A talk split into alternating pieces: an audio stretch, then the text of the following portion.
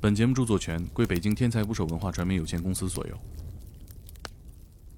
当时到了那个阶段的时候，告诉我我现在站上了第一级联赛的舞台，然后总决赛的话是 ESPN 全美直播，对于我来说意义已经完全不一样啊，那个瞬间你是什么心理感受？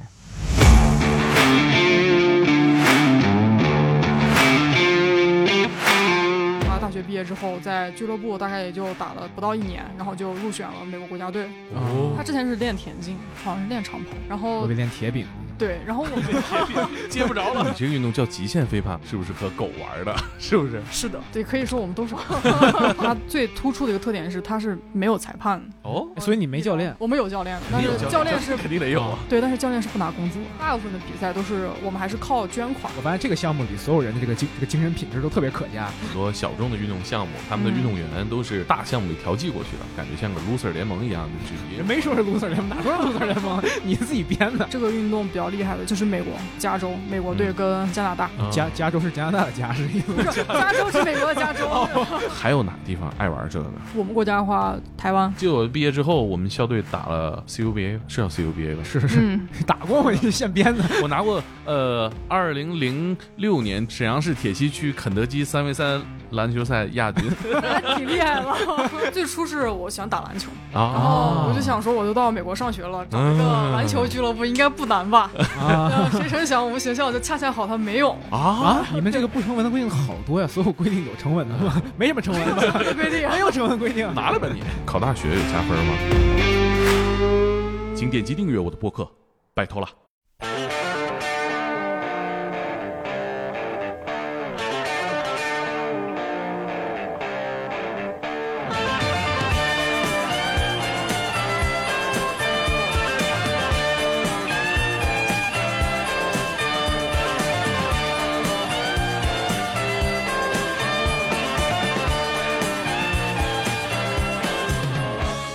最带劲的职业故事，这里是天才职业，我是猛哥。我是柯林，今天我们的嘉宾是伟奇，Hello，伟奇。Hello，大家好。伟奇呢，今天要给我们分享的不算是他的主要的职业，嗯哼，但这绝对可以成为一个职业，可以吧？是的，绝对可以。有职业的选手哈，有的，嗯，嗯、然后呢，伟奇也是，我觉得，呃，打一个比方啊，在这项运动里边，他相当于在篮球里边的 NCAA，哦，对，算是 NCAA。你知道 NCAA 吗？我不知道啊，就是美国的大学的篮球联赛，啊，我知道那个胖虎之前打那个，呃呃，应该是吧？胖虎应该打了吧？对，Zion，对对对他当时不是 MVP 嘛？我看嗯对嗯，就相当于这个，在美国是仅次于 NBA 的篮球联赛，对，嗯，而影响力非常之大。啊，然后韦奇所从事这个运动呢，也是美国也是在国际上什么水平在国际上我觉得初步在逐渐发展嘛，啊 就是啊啊不行是吧？不是太行，因为它啊呃目前还不是正式的奥林匹克，就是奥运会项目。啊，对，但它是已经被奥运会承认的项目，然后好像是二八年比较有可能，然后在洛杉矶奥运会，然后完成它的首秀。哦对，本来打算是二四年巴黎的，然后后来被冲浪还有其他几个项目打败了。啊，对这个项目呢，就是飞盘。啊，飞盘这个项目，你一定就是在给别人介绍的时候，嗯，会有一个大家经常问起来的曲解，就是是不是和狗玩的，是不是？是的，是和狗玩的不是，就经常会被问到这个问题，对啊，就肯定跟狗没关系哈。我我怎么说呢？是可以有有有关系，可以有关系的。玩是一种是吧？对，就是哦，如果说飞盘的话，啊它肯定是跟小狗有关系的。啊比如说别人问我说你玩什么运动，我说飞盘，然后说飞盘是什么运动，就是你经常跟狗玩那个。然后它在就是大众出现的这个就眼里，就是影视剧啊、生活中确实是跟狗玩比较多的。啊但是如果说极限飞盘这个运动的话，啊，极限对，就跟狗没用没什么太大关系。哦，嗯那你这个运动叫极限飞盘？对，如果说全称的话，就是它叫 Ultimate Frisbee，就是极限飞盘。哦，听起来像是红牛赞助那种选手比较少的生命是把人飞出去那种吗？是人飞出去接飞盘的那种。啊，对，呃，就是有人。扮演狗的那个角色对，可以说我们都是狗。哎，你们倒是不太吝啬开这种玩笑啊 对我们还好，然后我们队里面也有，就是我们自己有一只狗。啊！啊。对，就真有一只狗。哦，哎，为什么会有一只狗呢？这狗是吉祥物，还是确实训练也需要它呀？呃，你就是吉祥物。哦，我以为 狗在这方面有什么异于常人的天赋嘛，因为我们看过看见过狗踢足球和打篮球但是狗接飞盘应该就是感觉还是比较传统的跟狗互互动的一个项目。啊。啊，那呃呃，伟奇给我们介绍一下这个运动吧，飞盘运动、极限飞盘运动，嗯我们也都是 看着热闹，觉得新奇好玩儿，嗯没见过。嗯。我觉得就是因为它是一个特别新的运动，然后就跟别人介绍的时候，一般都会类比其他的运动。嗯。然后第一个也就是刚才讲的，就是平常跟狗玩。嗯，啊然后第二个更接近于这个运动本身的话，我觉得它更接近于橄榄球。哦。橄榄球。对。然后因为它是一个在呃对方区域接住飞盘击雷嗯得分的这样一个运动，就跟橄榄球很像，嗯。但是它没有就是没有踢这样一个行为，其他的基本上规则，然后基本上都是一样一样的，然后场地更小，然后人数少一点，我们是七对七嗯，这样的，视觉上也很像。对，视觉上也是很像，嗯，嗯，跑位的那些战术是不是也有一些相似的？对，基本上是一致的。然后飞盘的话，因为它场地的局限性，然后可能会少很多战术。嗯啊，它没有那种像橄榄球一样更直接的肢体冲突。对，啊因为在官方它说明的话是就是没有身体接触的一项运动，它是不鼓励身体冲撞的，因为我们是不带不佩戴护具的嘛。但实际上，身体冲撞是不可避免的。对那倒是。对。嗯那这个规则也是会限制一些呃身体对抗是吧？比如说我看接飞盘的时候会发生冲撞什么的。对对。然后我觉得飞盘相对于就无论是橄榄球也好，还是所有的运动来说，它最突出的一个特点是它是没有裁判的。哦，对他，他这项运动是完全由运动员本身来决定，然后来商讨是否犯规、怎么犯规啊的。哦，这个好特别啊！对我还没听说过一项运动是没有裁判的。对，我觉得飞盘应该是现在呃奥委会承认的项目中唯一一个没有裁判的运动。啊，对对你，你加这个限定条件很严谨啊，对因为你自己玩的话可以没有裁判，但是确实是两边形成比赛的话，那我感觉确实他推广的困难可能就是没有裁判，啊 这两边商量起来没头了。对，那所以它其实就是呃飞盘，包括它就是官方解释也好，它就是最特殊的一个运动精神，就是它体现运动家精神特体现的特别强烈，很少会出现两方纠缠，然后很久很久那种，然后更不可能会出现说有一个人会吼裁判、怒瞪裁判这种事情，因为没有裁判没有裁判，那怎么会大家怎么会这么和谐的相处呢？像我经常打篮球，那因为一两个球吵起来的情况太多了。是是，呃，我觉得就跟这个运动它缘起的那一群人有关系吧，嗯因为它最开始是在就是美国的一个高中。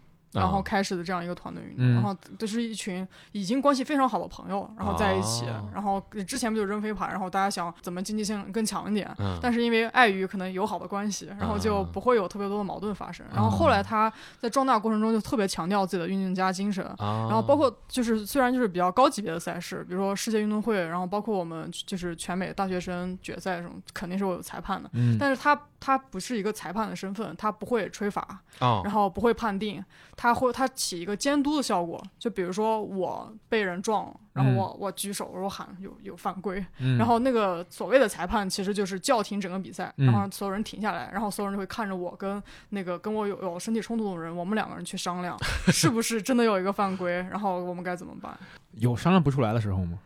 对呀、在我有限的体育生涯中，目前没有遇到过这样的情况。都那么好说话，啊 你像冰球，为了解决这个问题，已经开发出来一个让我非常欣赏的规则，就是你俩可以打一架，聊不明白了，现场就是对，不抡球杆，你们可以打，打完了就就拉倒，嗯，就接着比。嗯，就我觉得这是问题，这个问题的极致的解决方法。唠 这个这这个这个对大家这个文文化文化程度要求有点高啊。一般的话就是我们每队会有一个人拿着裁判，就是那个规则说明，啊哦对，然后他可能会介入说，哦，根据第几第几项，这应该是犯规了，我，天哪，但是大部分情况就是大家都会很友好的，啊就是说明这个事情。明白，嗯，高度文明化。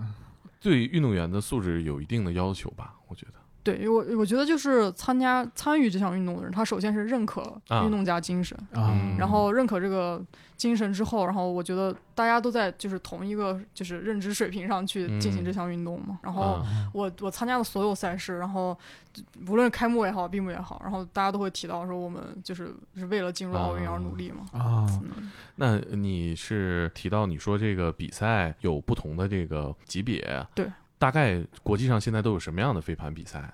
就从最初级的讲起吧，他们管这个叫 hat tournament，就是帽子联赛，就是帽子锦标赛，就是你你可以是零基础的，然后也可以是就是有一定基础，就是大家混着玩，然后也不分呃男女性别，嗯然后这个的话就可能你自家里小区就有，嗯，但是这个的话也也是就是被他们写为这个联赛的一部分了，整个大联盟的一部分。嗯然后第二个级别的话，可能就是就是学校了吧。嗯，然后学校的话，就像 NCAA 一样分分就是等级，就是 NCAA 不是也有就是 D one、D two、嗯 D three，、嗯然后我们就是 USAU，就是 USA Ultimate，它也有就是大学的一级、二级跟三级。这样的话就是一个就是学生联赛，嗯，然后再往上的话就是一个半职业的，就是俱乐部联赛。嗯然后那些人呢，可能也有一部分时间是在进行比较专业的就是训练跟比赛，但是他也有自己的职业。啊，对，然后后面的话就是就到直接就到国家队层面了。嗯然后哦我的队友的话就有就是因为我们一起比赛，然后他大学毕业之后在俱乐部大概也就打了不到一年，然后就入选了美国国家队。哦，对，所以他从非职业到职业这个过程是比较短的。嗯，为什么？是因为它门槛低，还是说它如何？为什么就是它相天赋异禀，对啊，相对于其他的运动，这个这个晋升阶段那么快？对啊，我觉得是因为它这个运动的商业化还不够高。啊，如果真的商业化很高，有职业的联赛的话，那可能有这样一个过渡的过程。嗯，我觉得，因为它现在大部分的比赛都是我们还是靠捐款，啊，然后还、啊还处于这样一种靠别人资助，然后不能自给自足的这样一个阶段。啊，所以很多高水平的运动员，他可能在半职业的这个联赛中可能也待不久，他可能就会面临选择，说我是要进入职业，还是还找个班儿还，是对找个班上。对，所以中间这个过程比较短。对啊你这样我想起来，在咱们嗯国内，其实很多小众的运动项目，他们的运动员都是大项目里调剂过去的。比如说，你是进了体校，你的身体素质超过了同龄人，嗯。你会进入体校，但是在你选择专业的时候是有一个调剂的。啊。比如说，你来练这个嗯，篮球哈，但是你的球感呢实在太差了，但你这个身材弹跳呢，可以试试排球，哎，嗯。差不多就可以，还可以调剂到更小的，比如说。呃滑艇啊啊。啊等等等等等等，欠儿球，欠儿球、我我觉得。毽球吧，差不多。欠儿球，你可太接地气了。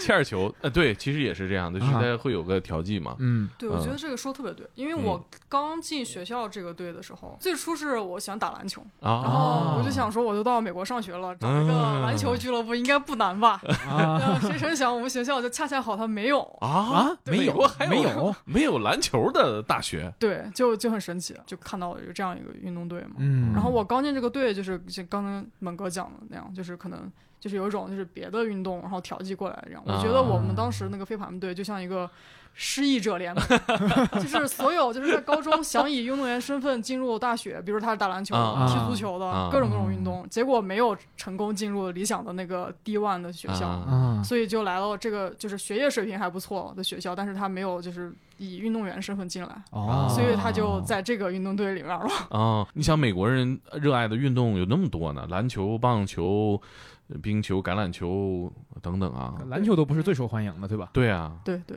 嗯，那这个这个大概能在你们学校排第几顺位啊？对我我觉得就是因为没有排顺位这个事情，然后就从学校给我们的预算来看的话，啊应该是倒数第一。啊，就是没预算吗？有预算吗？呃，基本上靠家长的捐款。家长捐款，啊就是孩子来这儿玩儿，不就队里这几个孩子家长就是的，不就零花钱在那儿凑一凑吗？对，然后我们出去就是我们队，因为我们有 A 队跟 B 队、啊 a 队打 D one，、然后 B 队打 D two，、然后可能因为一起出去，然后我们两个队加起来有大概四十五个人。然后我们前几次打比赛，因为都在加州境内，嗯，然后都是住同学家长的家里，哦，对，然后也没有钱在就是住酒店这个。啊那在美国这个文化，我觉得还是呃挺呃让我印象挺深的，就是呃同学的家长可能会照顾好多孩子，嗯出去嗯，打比赛什么的。那你你说这个队里有四十五个人，你们飞盘队吗？，对，嗯，我操，预算最少的队伍有四十五个人啊！这美国大学的体育也太强大了。其实不老少的了，你要挺多的类类比到中国的大学，我们大学篮球队都没那么多人，肯定没那么多人。对啊，对，挺多的其实。我们嗯我我记得我毕业之后，我们校队打了呃 CUBA 是叫 CUBA 吧？是是是，嗯，打过吗？你现编的 我毕业之后才加入，哦 这总共才二十个人呢，这就啊这不到啊。对但实际上是预算越高，就是他们单人的预算比较高，啊，然后我们可能整个队就抵他们一两个人吧。哦，对，因为他们还有就是比如说他们有教练，然后还有自己的体能训练师、按摩师，然后哎所以你没教练。乱七八糟。我们有教练的，但是教练是 肯定得有。啊对，但是教练是不拿工资，啊，义务哪个学生家长？是校友。啊是校校友。哦嗯。哦哦，大家真是。就相当于赤木刚宪毕业了，回去当老师 对吧？带个篮球队。嗯，学校领导说那个赤木这也没工资，你就凑合干吧。我发现这个项目里所有人的这个精这个精神品质都特别可嘉，没对 iPad，没工资，没预算，自己来的，对吧？啊为了热爱来的。特别慈善。对，所以我感觉可能所有运动，可能大部分运动，它在初期到它发展，然后到强盛，在嗯就是真的商业化之前，真的嗯都是靠大家热爱体育的这个心嘛。嗯，嗯是，嗯我觉得呃篮球也是因为到了这一步，才能吸引西安威廉姆斯这种打橄榄球都可以的，嗯啊，才来打这个哈。对，嗯，就是我们每次去，因为经费有限，都是嗯开自己的车，就是嗯队友的车。我们有个不成文的规定，是所有人在车上是不能睡觉的，无论你有多累，然后那天有多晚。哦，为什么呢？呃，就是尊重司机，啊啊对，哦 然后、哦对一个人睡了，那可能就会影响开车的人嘛。然后就是人家开车也蛮累的人，为什么你就可以在旁边休息呢？换班开呗，嗨，你们这个不成文的规定好多呀，所有规定有成文的吗？没什么成文的，规定没有成文规定。不成文规定人兜里揣着呢，是吧？你们争吵对对对写着这不能冲撞，是吧？嗯，是的，哦，这呃规矩多是挺有意思的，啊有仪式感。嗯，哎，不，那像这个运动有没有像其他就是球星啊这种存在呀？嗯，我觉得我们其实就是玩飞盘这些人都比啊较自我。如果你问我，我肯定会觉得是我们队的队长，我觉得他是玩的最好的。怎么说？他什么呃？样的人他是他之前是练田径，啊？嗯嗯，对，然后哪个项目？呃，他是好像是练长跑，哦，对哦就是很厉害。然我后得练铁饼的。对，然后我们 接不着了。而他是就从身体天赋来讲，运动表现来讲的话，嗯呃，他是我们赢得冠军的 MVP。嗯然后他嗯他他有非常非常就是不可思议的进攻，然后防守，嗯，就是他会觉得他特别全能。嗯但实际上就是美国就是学生联赛是有一个奖项叫 Callahan Award，然后每年得得得这个奖的人就类似于 NBA 的 MVP，哦这个类的但是他没有拿，所以他没有拿个奖，我们是我们还申诉了很久，我觉得就不可思议。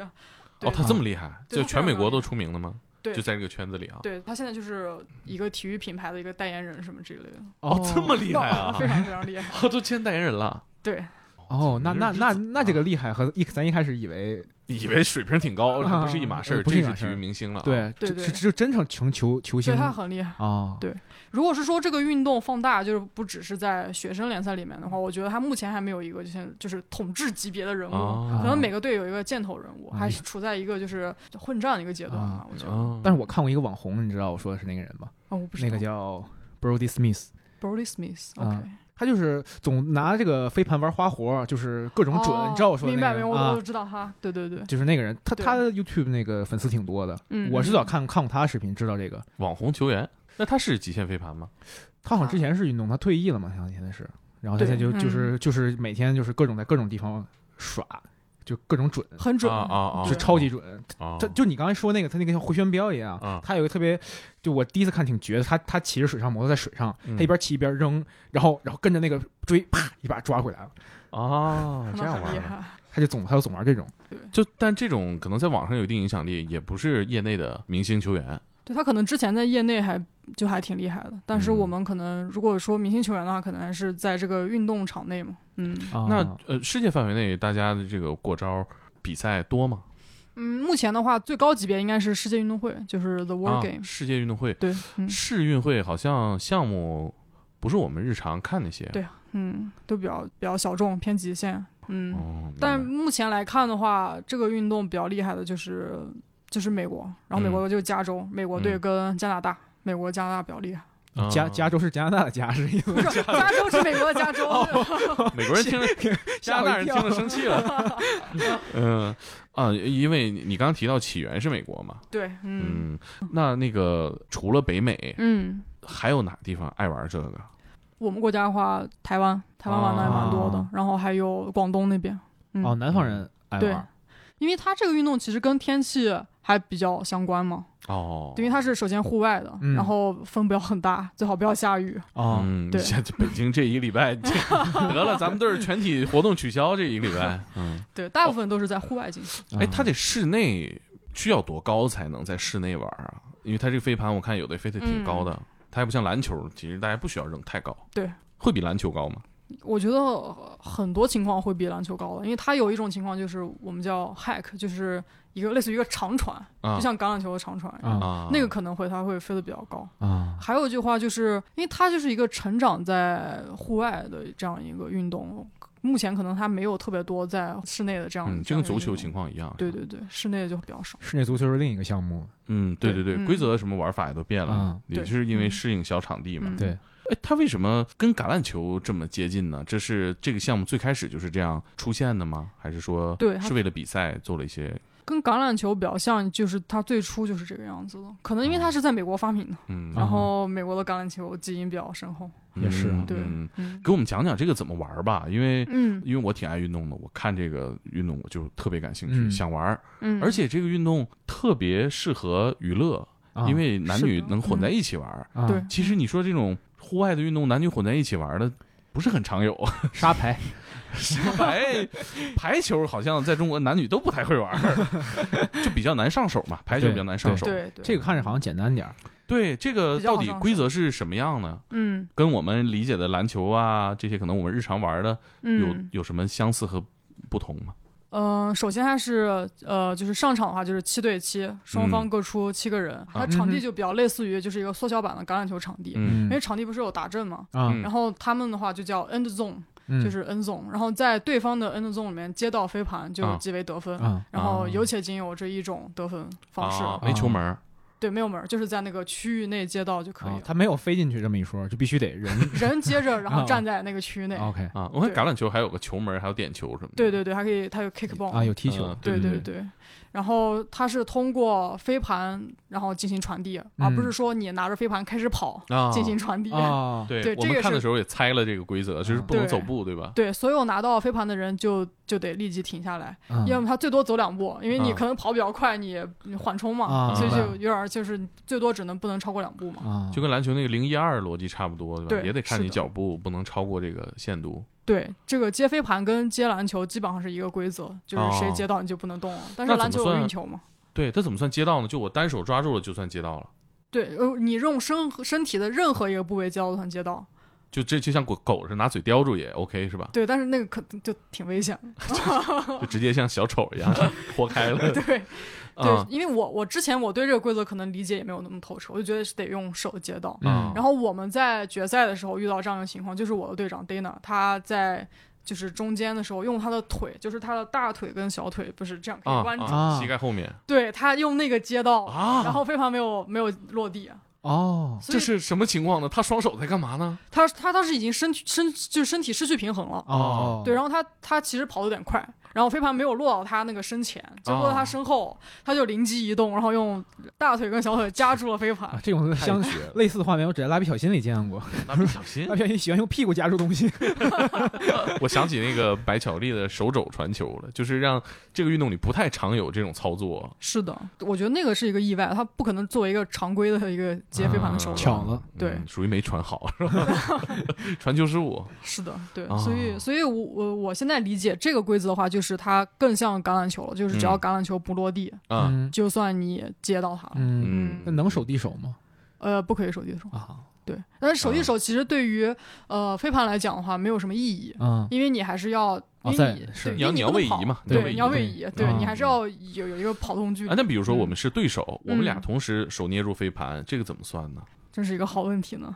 呃，一般的话，一般拿出规则了，哎，你看这个，一般是这样，就是呃，你去接到一个东西的时候，很少有人就是说我接住我就挺挺住啊。他我们有个习惯性的保护动作，就是抢夺。对抓过来。对啊，一般的话，会有一个人把从他手中抓过来这样一个过程。的。啊。如果两个人劲都很大的，把嗯那个都扭了的话，啊。呃，我们是是算就是那个算算进攻方失误的，哦。啊算进攻方失误，对，因为没有人接啊，到嘛，明白哦。啊要么就是没有接到，没有一个完整的人接到这个，对。啊，有点。对，我看这个飞盘比赛里面拿到飞盘都是噌的一下收回来，拿来吧你，就是那种拿来吧你。对，因为英文的话我们讲叫 grab，就是啊。抢过来了。嗯。啊，哦，嗯。所以就是不太常有这种俩人一起捏到的情况。对，嗯，就极力避免竞争啊，这个运动里。也不是吧？我觉得就是他的运动精神是避免身体接触啊。跟就是言语冲突的。嗯你你说这个我能理解，那就是效率高嘛，我直接就蹭收回来了，啊。对，嗯。我肯定不跟你竞争，嗯，因为这个东西，你你你去有没有想起那个叶问和那个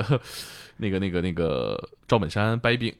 叶问和赵本山掰，我想半天你要说哪段呢？你俩不是都捏住了，那玩意儿盘可能还扛不住呢，啊对吧？对，你要效进攻效率高，你肯定还是收回来。是的，对，我其实刚才想这个问题，我是在嗯想一个规则：假如我们同时捏住了，我们俩人走起来、跑起来，这算谁走步是吧？就怎么计算步数啊？那就篮球里面也有这个问题。对对，有走步的，我们有走步的。对，那你说俩人嗯同时，如果同时捏住飞盘，俩人是一个争抢状态，这个怎么吹啊？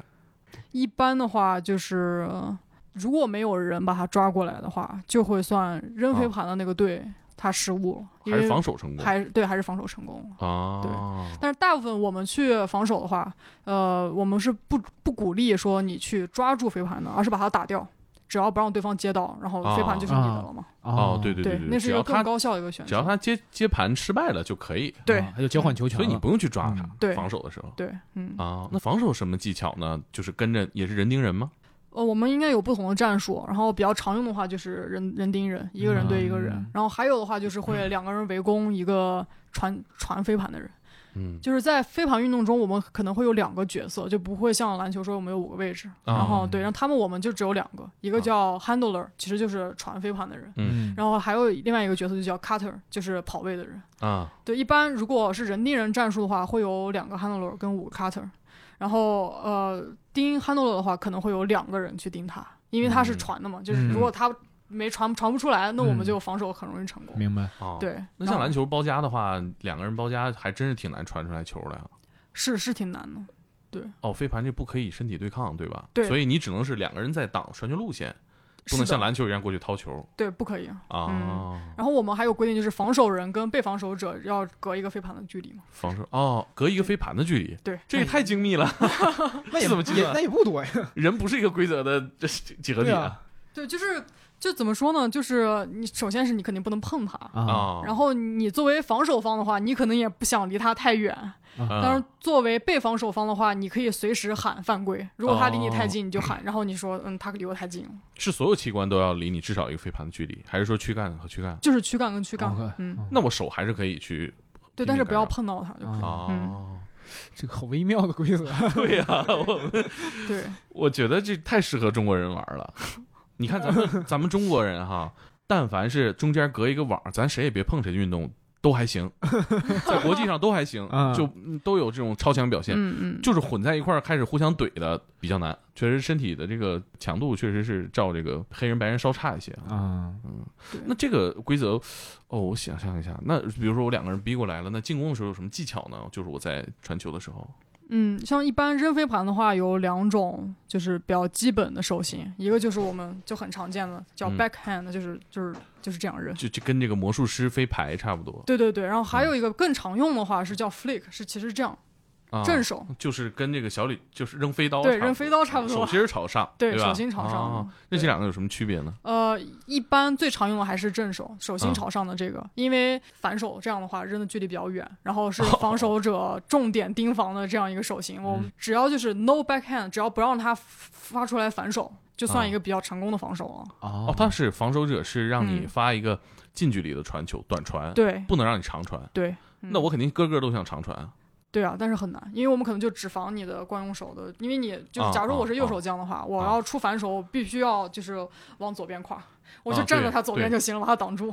对对对对对，但是很多的话他们会就是做假动作嘛，就比如说他嗯就是啊正手啊朝上，然后轻轻一甩，实际上飞盘没有出去，然后他立马转身过来来一个反手，啊，虚晃一枪虚晃，对，啊。所以那你们有这种双手将吗？左右手都可以的，有的就这个很难吗？很难，我觉得是非常难的，啊嗯，，就是他晃完了也可以换手，对吧？对，嗯，那这种确实是感觉稍微厉害一些。嗯，对，嗯，所以这个每个人都要掌握这个进攻技巧，对不对？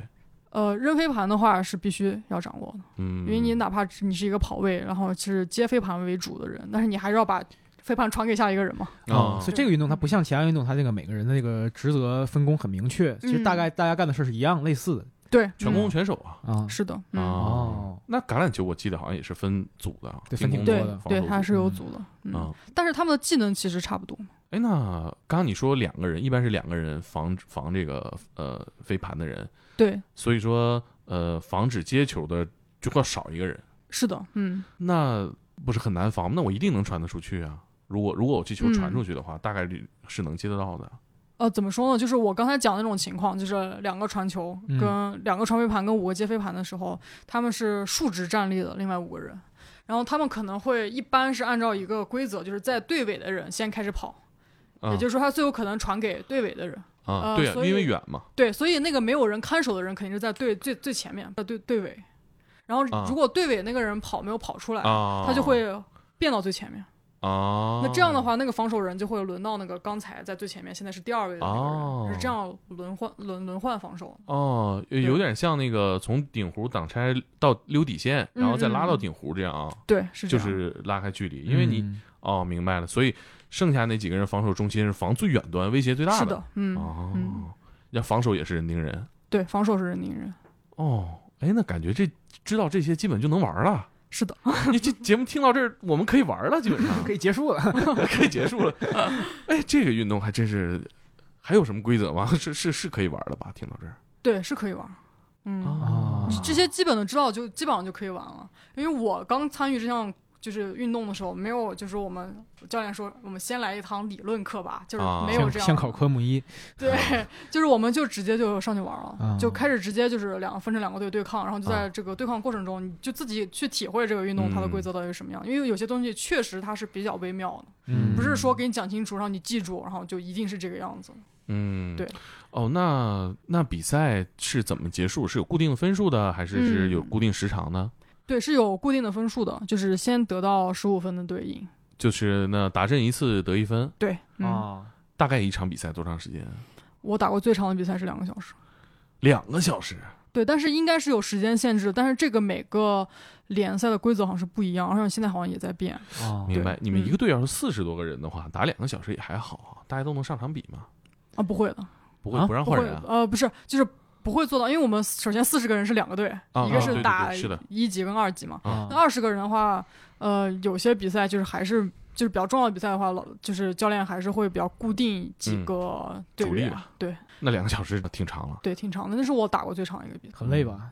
非常累。我大一的时候特别特别瘦，就是刚开始玩这个运动，就是运动都特别猛。还能特别瘦到哪儿去？你现在也 也不我现在已经开始胖了，已经已经不玩飞盘了。啊我觉得你看起来挺。壮的，倒是。对对对，嗯哦，那两个小时最短呢？最短的话，没有特别短的比赛，可能这个我们一级联赛里面，嗯、大家都，哎，不对，我打过特别短的。我我因为我刚进队，我是从二级开始打的，我是在啊 B 队，然后最后到 A 队，选去 A 队的嘛。我在 B 队的第一场比赛，好像三十多分钟就结束了，然后我们一分未得。啊，对差这么多对，嗯，啊？怎么会差这么多呢？就是呃，在哪个地方卡住了？就就是是他他他你突破不了他哪个防守啊？总的来说就是我们自己失误特别多，我们接不住飞盘。接不哦嗯哦，，对，哎，说到这儿，我想聊一个这个运动里面我的一个一个发现的一个隐患啊，嗯就是这玩意儿好像很费手啊，是的，嗯因为我看这个运动里面是没有护具的哈。嗯，就是拿手跳起来去接，然后再落地，因为你嗯手本来就拿着一个盘了，嗯，单手落地啊，或者身体落地，感觉都挺费手的哈。对，实际上我会想说它，哎，全其实挺危险的一个运动。哦，啊，对，因为呃，在飞盘运动这个历史上是有人就是猝死在这个运动场上，对，哦运动场上的，然后跟他猛烈的撞击有关系。啊，然后呃，脑震荡就是是一个比较常见的一个，因为要全力以赴去跳，嗯对，，然后也有一些不可避免的冲击嘛。嗯，然后手的话是其实没有规定不能戴护具，是可以戴，就我们有飞盘手套的，是可以戴的。哦，但是大部分人都觉得它影响手感，哦然后如果没有比较严重的伤病的话，大家不会选择去戴手套。手是经常嗯受伤的一个部位吗？在这运动里？其实不是，最容易受伤的还是头部。哦，就摔你飞飞出去接的时候很容易对伤到是吧？对手的话，就是我们每个人都会有，就是你一场比赛之后，你所有所有人的手都肿了，这个是不可避免的，没有见过手不肿的人。肿是因为接对接啊，因为我们接的话有一个就是有两种接法，一个可能你单手就是抓住它，嗯这个其实是比较理想的一个状态。如果就是你比赛久了，它在草地上有水或者是人出汗，它那个飞盘会比较滑，嗯大部分不会选择去把它抓住，我们会选择一种就是把它拍住，它叫 pancake，就是就是、啊就是两个手这样拍。啊，然后为了接的稳点，大家都会特别特别重的去拍它。嗯 然后就没接着的话，啪一下这也挺疼。，对，然后作为防守队员的话，就是你防守的话，也是就是把别对方的飞嗯传出来飞打掉。对也是全力以赴。对，其实最容易受伤的来讲的话，还是头部或者你身体啊、腿被那个嗯鞋、钉鞋踩到啊什么这一类的。哦，哦你们也穿钉鞋对，就是穿足球鞋或者橄榄球哦鞋。，因为要哦在草地草地上抓地对啊。嗯，哦听起来是你全力以赴跳一下，其实挺容易。你再不济还崴脚呢，对吧？对，嗯，啊，有有很多崴脚。嗯啊嗯，那像在在那边，他肯定，那像我们这边几乎就不玩嘛这个东西嗯。但是那边，嗯比如说他们那边的小朋友会看到这种比赛吗？会的，我觉得就是飞盘在美国现在等于说是一种社社区运动了，就跟篮球一样。啊然后嗯每个社区都有篮球场，每个社区都有草地，啊，草地上总会有人扔飞盘的。啊美国它不缺草地。地儿大 嗯，那像呃普遍的有没有嗯那种像你在学校里面对说，我进其他的运动队可能不是很理想，被嗯调剂到飞盘队了，老百姓玩这个会有这种。呃，心理上的包袱嘛，比如我是班级里的一个小朋友，我就觉得挺好玩的。但是，哎，男生不都应该是橄榄球、打篮球吗？会有这个文化上的问题吗？会有，但是呃，就是具体的原因可能不是这个，就是不会觉得嗯说飞盘是一个呃呃没有那么流行，然后嗯看起来不是那么男子汉的运动。嗯呃，我觉得更多可能会是因为大家对玩飞盘人的一个刻板印象，这是在美国可能会有，就是他们都觉得玩玩飞盘人比较就是嬉皮士，然后比较 嬉皮啊士啊 比较这 个嬉皮士的比较喜欢开 party 这一类的。啊？为什么呢？哎，这这有这有什么联系啊？来个兴趣？哎，这有什么联系是这样的运动啊？没看出来啊？对呀，对于你就是如果你去网上去搜索的话，肯定啊是看不出来的嘛。啊然后就是可能在一些影视作品中，然后比如嗯说就是我不知道《摩登家庭》，不知道有没有？哎，摩登家庭看啊，我咋不记得玩飞盘？我都记得 Manny 总踢足球，就是 Phil 他讲过他大学他不是啦啦队的嘛？对他拉拉对拉拉拉队的，太逗了。对，但是他不是后来就是有段时间在一个社区大学任教，然后他啊就很喜欢跟一群人玩飞盘什么这一类的。哦，然后他们都会加州嘛，大家会讲说，哦，Phil 也在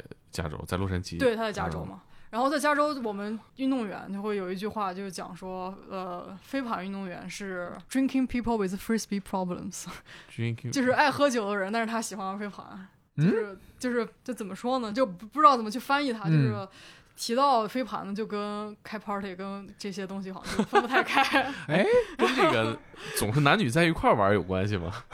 没有，但实际上我们在大学的时候就已经是分开男队和女队，啊当然开哦 party 也是大家一起开的，就是哦，那也挺奇怪啊。是啊，呃，我这真因。为大家就是我觉得就是大家比较 chill，就是玩这个运动的时候，大啊家都比较就是喜欢大家在一起开心啊之类的。啊，对，包括我刚开始进这个队，一度想要退队，也是因为这个原因。啊，就是就是就是刚开始我们会有一些，比如是就是除了运动训练之外的一些团体活动嘛。嗯然后一开始比较正常，就是做一些慈善呀、捡捡垃圾什么的。啊我觉得是可能大学生运动员都有这样的，就是都需要参加嗯这样的活动。然后后来就是逐渐就是就是各种。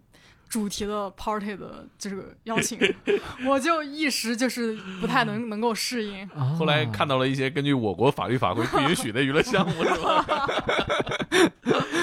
嗯，对，但是对，但是我当时当时就是产生了这个一点疑问，然后后来我啊还是为什么在这个队里面坚持下来，然后啊。并且融入这个文化呢？我觉得就是这个团队给我特别大的安全感，嗯。也是通过他们开发队我感受到了，嗯，就是我们有特别严格的一个，也不能说条例吧，就是一个传统，嗯，就是大一进去的人是不喝酒的，啊因为首先你是没到美国的，就是喝酒的年龄，啊，就他有的可可一般就是能还没到对没到嗯二十一岁。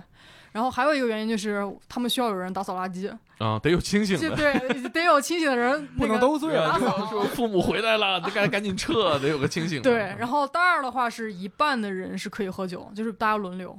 啊，哦。那个另一外一半人呢，就是负责开车，然后接送大家。指挥大一的。然后对，还指挥大一的，然后有接送大家回去。啊。啊，然后大三呢是负责出钱，你买酒买吃的都有人出钱。啊合理啊。对，然后大四就什么也不干，你就 enjoy 就行，就就玩。嗯。哦，对我我就是觉得兄弟会，对，但是我就是我觉得就是特别给我特别大安全感，就是嗯。大家就是没有人，首先没有人逼着你一定要喝酒或者怎样嘛，嗯嗯。然后也没有逼着你一定要来参加，嗯。然后呃，所有人，就是我就是 party 一般都是十十一二点才开始，然后结束嗯可能都四五点，然后还会有人就是确保你回到宿舍，然后包括我啊们队长，就是我们有自己的一个群发邮件的一个系统嘛，怎么还发邮件呢？这对我们就是善用邮件，等于群等于微信群聊，对，就 就稍那个微古老点儿啊，对对对，因那也为不方便啊，那怎么？但是这样会留记。录嘛？因为你如果是微信或者是呃短信的话，可能有人删掉或者怎么的。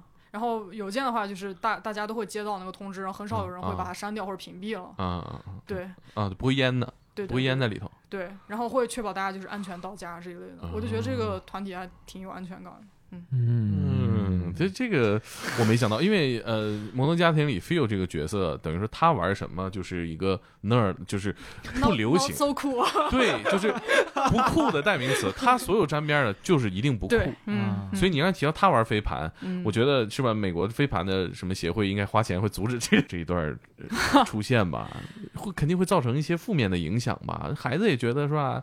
就跟 Phil 在那变魔术当啦啦队一样，对，但实际上在大学里，大家会觉得玩飞盘的人就很会开 party，很会玩。那有这一点的话，应该也能带不少人说不上是好是坏。啊。对，但是这个你说的特别对，就是会带不少人进队。嗯，就是我记得我大一跟我进来的有一群朋友，然后嗯其中几个人的话，就是训练的时候从来没见过他，每次开 party 他都在。嗯然后我们年终的时候会有一个 banquet，就是一个聚会，然后嗯给大家颁奖这一类的，啊然后他们就获得了 best attendance parties，就是，就是就是 party 最佳出席奖，就是那那还真是就一个意思啊。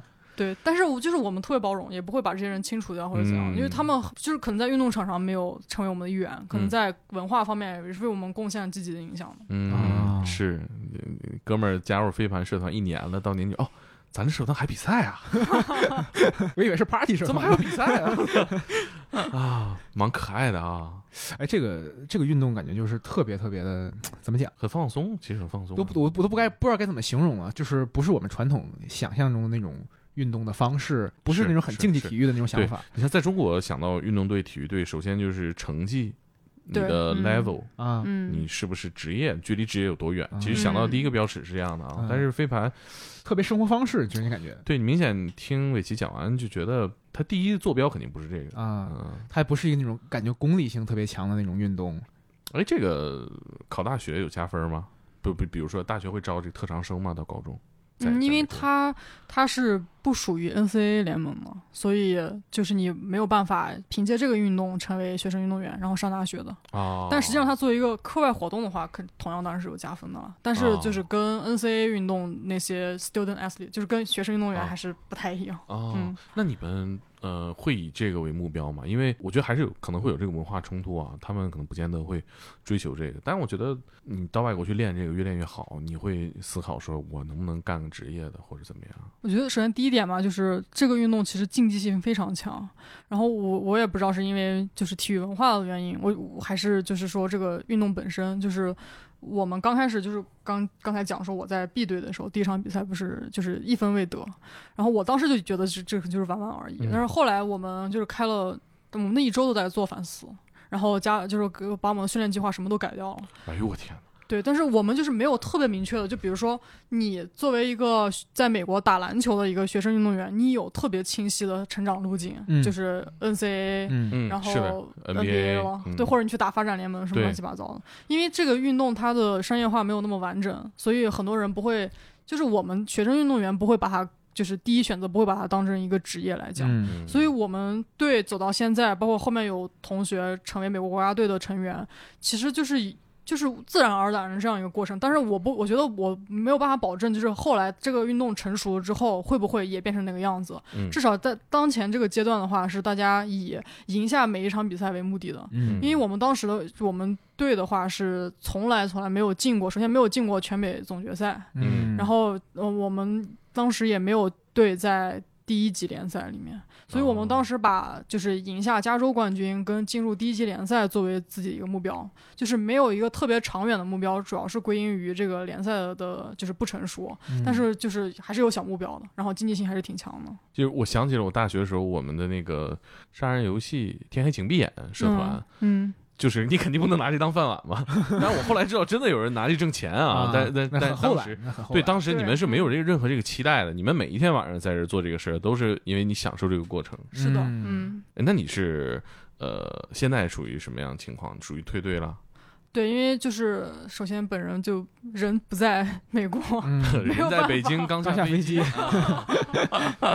我在这个队里面自己的想法的话，我最开始就是为了想减肥，因为当嗯时高三嘛结束，然后整个人就是处于一个膨胀的状态。哎这运动算胀的状态，算是个好的减肥运动吗？我觉得特别好，特别减肥。我、啊我大概刚进队两三个月就瘦了好多好多。哦，对那我知道篮球是减不了肥的。啊？为什么？为什么？我这么爱打篮球，我每周都打，你看我瘦吗？不，那跟打篮那那不是打篮球的问题，那是你的问题。西安也很胖啊，也可以打职业啊。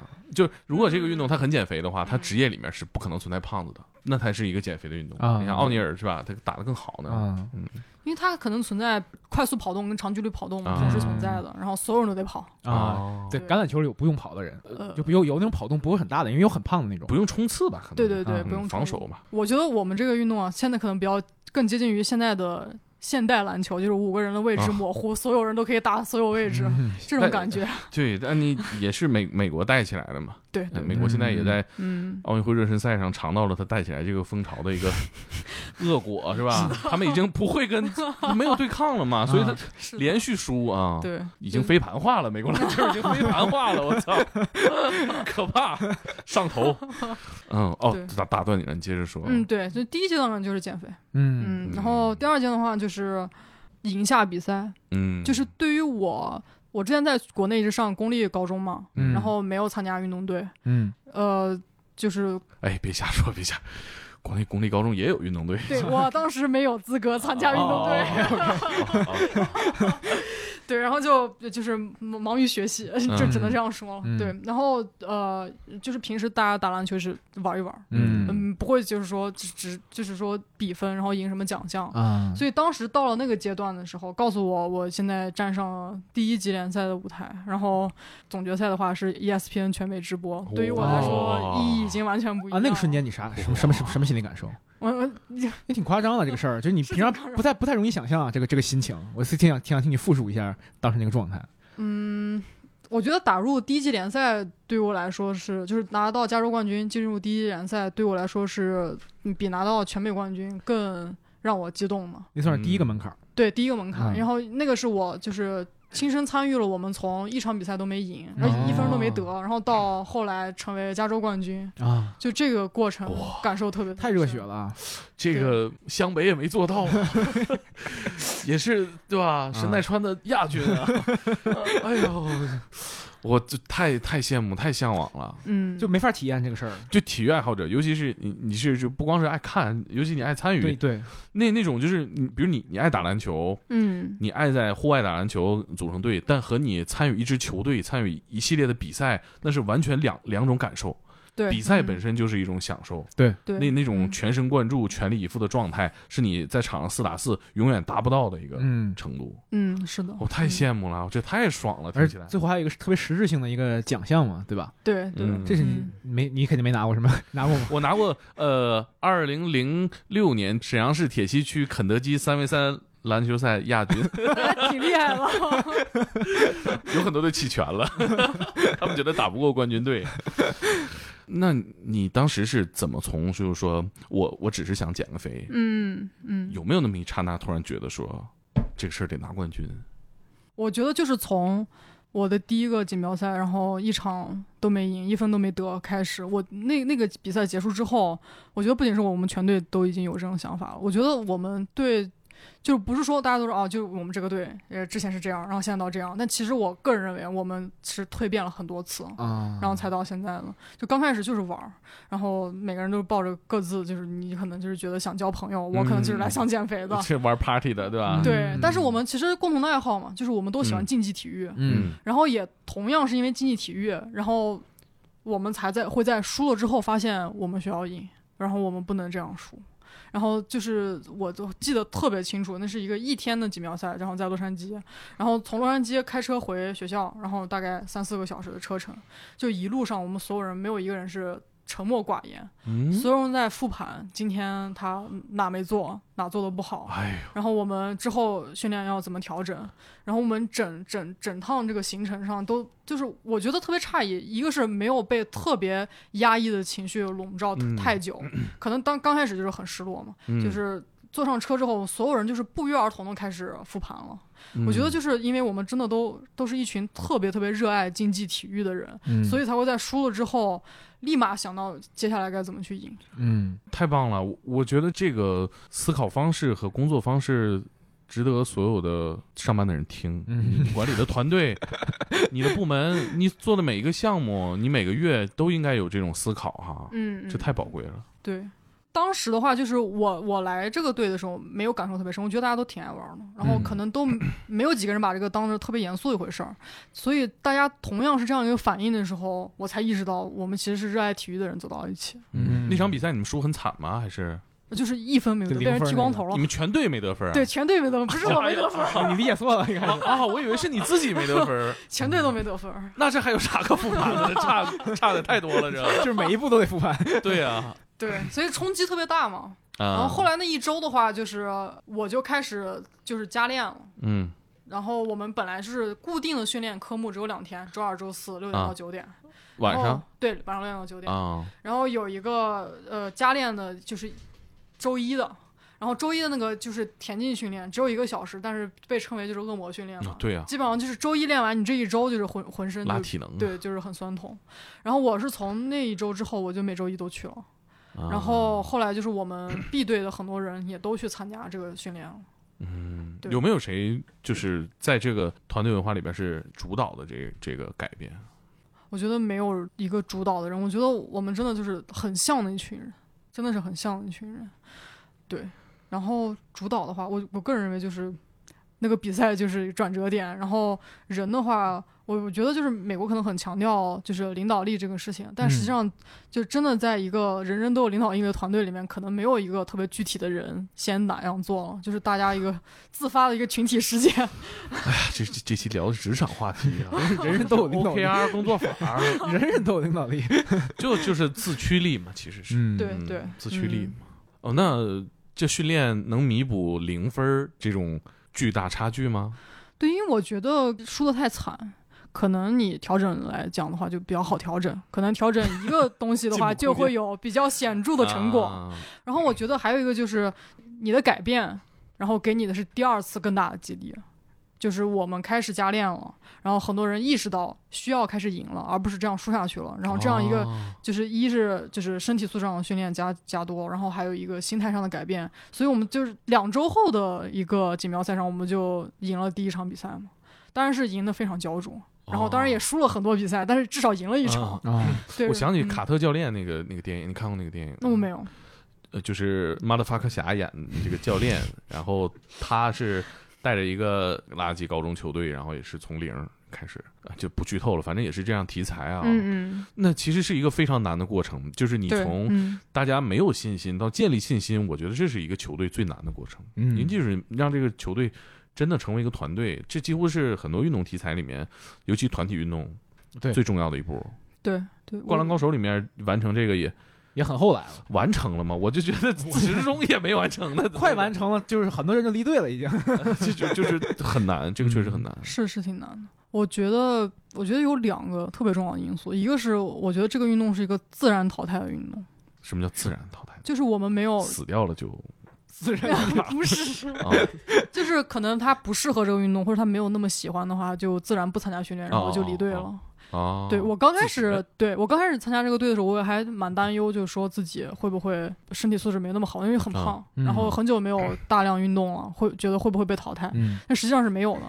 但实际上坚持下来的人，最后都成为了就是很好的队员。嗯，所以它是一个，首先是一是自然淘汰的，然后淘汰一是身体素质，二可能就是跟我们团队文化，嗯，然后第二很重要的因素就是，就是运动场外我们的一些团队的建设活动，我觉得对建立我们整个团队感是非常非常重要的。啊，哎，这启发多团建呗，是是是嗯。是是这意思吧？嗯。是的，嗯。嗯，哎呀，我就时间差不多了，我我嗯。我我能不能就是说，咱们再约个时间，把你们从这一场惨败到最后拿出冠军的故事，咱们完整的再聊一聊。可以啊，就我今天就不聊这个，是吧？我觉得三言两语讲不完，讲不咱们清，讲不清，咱们捋一捋这几个时间节点，因为这就是我们现实生活当中接触到的体育的故事。嗯，就体育带给呃老百姓最大的魅力，就是嗯你不用是最好的那个、那个、那个球员，嗯你嗯你只要融入到一个团队和比赛里面，你就能享受体育比赛带来的这种热血、这种嗯是的，感受哈。对。嗯。我参加我们小区篮球比赛，小区还有，小区有、啊。我们那个孔雀城有二十多个小区，嗯。每年啊疫情之前，啊。在十月份都有 OBA，我不知道，OBA，那个 O 是哪来的啊，但也有这啊，就最后前四吧，差不多。嗯。就这个过程，就我以为我已经就是呃三十岁了，不会再为体育球队所感染啊。啊但是你加入到那个嗯那个球队，我甚至是最年轻的，啊又变成少年了。啊就是体育比赛带给我们生活当中最直接的享受。啊，我不知道你你现在，因为你现在可能还比较年轻啊，没有那种 绝望感。绝望感也不至于啊，就是你比如说，你看我告别了大学的体育比赛啊，嗯一直到我打这个小区这个老哥比赛啊，嗯这中间有好几年，你慢慢就绝望了。嗯你觉得这辈子，尤其看《灌篮高手》，你越年龄越大，你看这个越难受。啊，我我觉得我还挺有感受的，是吗因？为因为我一直有一个就是运动员梦，想做嗯职业体育运动员嘛。啊，但是实际上就是我可能小升初的时候，那个时候有教练看上我，就是让我要不要去体校，然后那个时候啊没有去。然后后来渐渐看着自己看奥运会、看 NBA，嗯，然后发现有自己的同龄人，然后甚至比自己更年轻的人都已经都已经那样了。我跟你说过一模一样的话，记得吧？嗯就是我跟那个不爱喊战术的哥们儿，嗯我们俩大学毕业那一年，嗯，我们喝酒。上大学的时候，我们还觉得自己是不是有一天科技发达了，我们吃了什么神药，我们穿上什么鞋，是吧？像空中大灌篮一样，我们就打嗯 NBA 了啊。对，嗯但是我们看那个跟我同岁的杜兰特已经拿 MVP 了，我我俩就觉得这事儿没戏了。你当时是不是有这个感觉？对，就是这个感觉。然后我包括上大学的时候，我就想，这太晚了，真的已经太晚了。嗯嗯尤其是我当时不是跟那个我们学校女篮，然后啊打对抗嗯，啊，已经感受到差距了。我觉得我这辈子已经啊跟运动员没有关系了。嗯对就是那种让你觉得理理理论上的可能性都没有了，其，实是。没有没有可能性。啊，但你你现在只是有这个感觉，可能等你到三十岁，你才真的有这种绝望吧。对，我觉得但是飞盘已经，哎，他，我觉得他某种程度意义上已经完成了我这个梦想了。嗯，就弥补那个缺憾了。嗯对对对，而且我觉得欣喜的是，这个运动像比如说像飞盘，呃，似乎三十岁你也可以尝试去玩儿，你也可以找到一个嗯球队，但是现在可能市场太小了，对，嗯嗯场地也少，嗯但是至少这个运动本身，它其实给你给这样的机会嘛。你看大家就玩嗯乒乓球、羽毛球，你最多两个人组队，其实那种大球队的感觉还是畅快。不一样。嗯对我听着特挺羡慕的。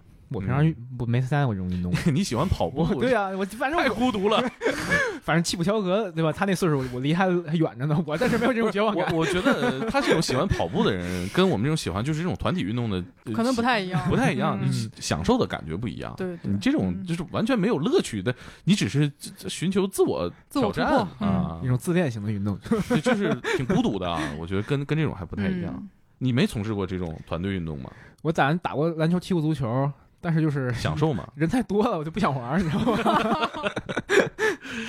那我们今天就聊到这儿，嗯是吧？嗯，我们找个时间再再聊聊你的这个黄金时刻是吧？辉煌的职业生涯啊，巅峰时候，对我其实从来不嘲笑任何一个小的比赛胜利，嗯，那都是只要你全力以赴，那都是你最辉煌的时刻。对 上价值了。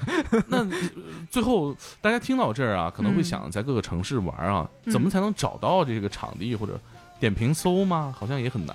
你搜飞盘都是出来边牧跟狗玩，对，对，拉布拉多，对我最早是在微信上搜，搜然后就直接搜极限飞盘，哦，啊？对，然后后来在豆瓣也搜，啊，对，小现在小红书也可以搜，小红书也有。对，嗯希望大家可以